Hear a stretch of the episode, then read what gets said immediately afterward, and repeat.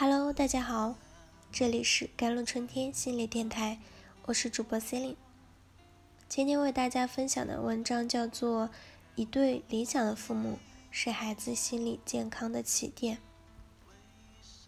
昨天和朋友见面聊天，谈起了有关养育孩子的一些话题。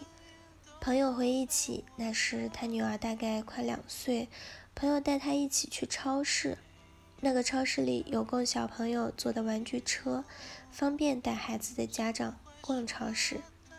这个办法挺好的，问题是小姑娘坐在这个玩具车上不肯下来。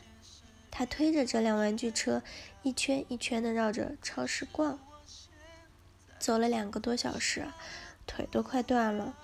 但是小姑娘坚持不肯下车。这个时候，妈妈说。如果你下车，我就给你一块糖吃。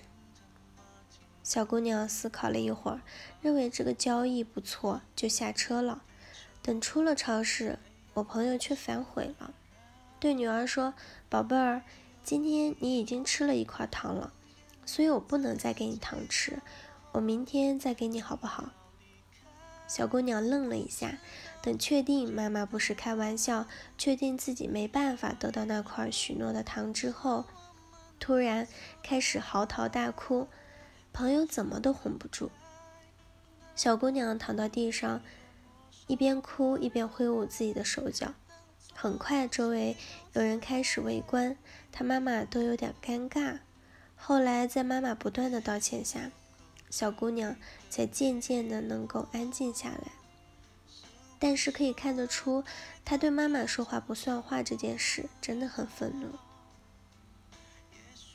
孩子都会觉得自己的父母十分的伟大，能力非常强，就像超人一样，可以轻易搞定这个世界上的很多事。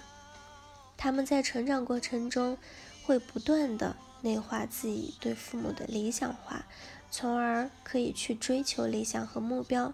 并遵守法律和道德准则，但是父母不可能是一个完美的、永远没有瑕疵的形象。他们是普通人，所以父母们也会犯错误。但是如果这些错误是无伤大雅的，是不严重的，孩子在非创伤的情况下，就会对父母去理想化。他们会认识到自己父母有瑕疵。等这些孩子长大之后，他们就更能接受这个世界的不完美，接受人都是有缺点和优点的。他们不会因为一些人、一些事儿轻易的丧失信心。但是如果父母自己确实在言行上做的不够好，对孩子来说，他们对父母的理想化是创伤性的，那么这样的孩子长大后会造成一些困扰。所以，做父母真的是一件不能轻易轻心的事情。当我们成为父母的时候，要注意自己作为孩子的抚养者，同时也是孩子学习和模仿的榜样。我们的言行举止都会被孩子看在眼里，不管我们嘴上怎么把自己形容的是一个遵守法纪、内心善良的人。孩子都会用自己的眼睛观察我们，他们会分辨爸爸妈妈说的和做的是不是同一件事情。说到这里，我联想到国内一些在公共卫生和秩序方面的弊病，闯红灯、随地吐痰、插队等等，很多年来，很多人都通过不同的方式呼吁过。甚至提高国民素质方面，说我们国家的民众素质不高，无法教化成为文明守序的现代公民。但其实这件事无关道德，关乎我们小时候受到的影响。大家可以都回忆一下自己很小的经历啊，也可以观察下周围的人群。我们会看到，在红灯还亮着的时候，父母。就会牵着孩子快速的冲过斑马线，还有的父母会当着孩子的面吐痰、插队。试想，在父母无数次这样的不自觉和不会道歉的行为后，孩子会对父母的理想化很失望。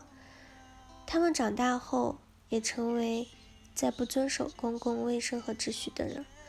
回到开头，我朋友后来跟我说，以后再也不敢随便答应女儿什么事儿了，也不敢随便破坏对女儿的承诺了。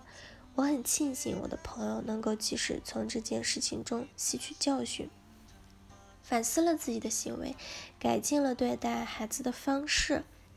所以她还是一个足够好的妈妈，小姑娘现在也成长得很好。我很高兴我的朋友是个有自我反思能力的妈妈，是个能够接受自己是可能会犯错的妈妈。她虽然不完美，但是她没有创伤对孩子对她的理想化，所以小姑娘依然可以把妈妈当做自己学习的榜样。她不断的内化自己。父母不那么完美的理想化形象，当他长大后，内心的理想化父母就可以鼓舞着他去追寻自己的理想，实现自己的价值。这是一件多么让人欣慰的事！好了，以上就是今天的节目内容了。咨询请加微信 jlct 幺零零幺，或者关注微信公众号“甘露春天微课堂”，收听更多内容。感谢您的收听，我是 c e l i n e 我们下期节目再见。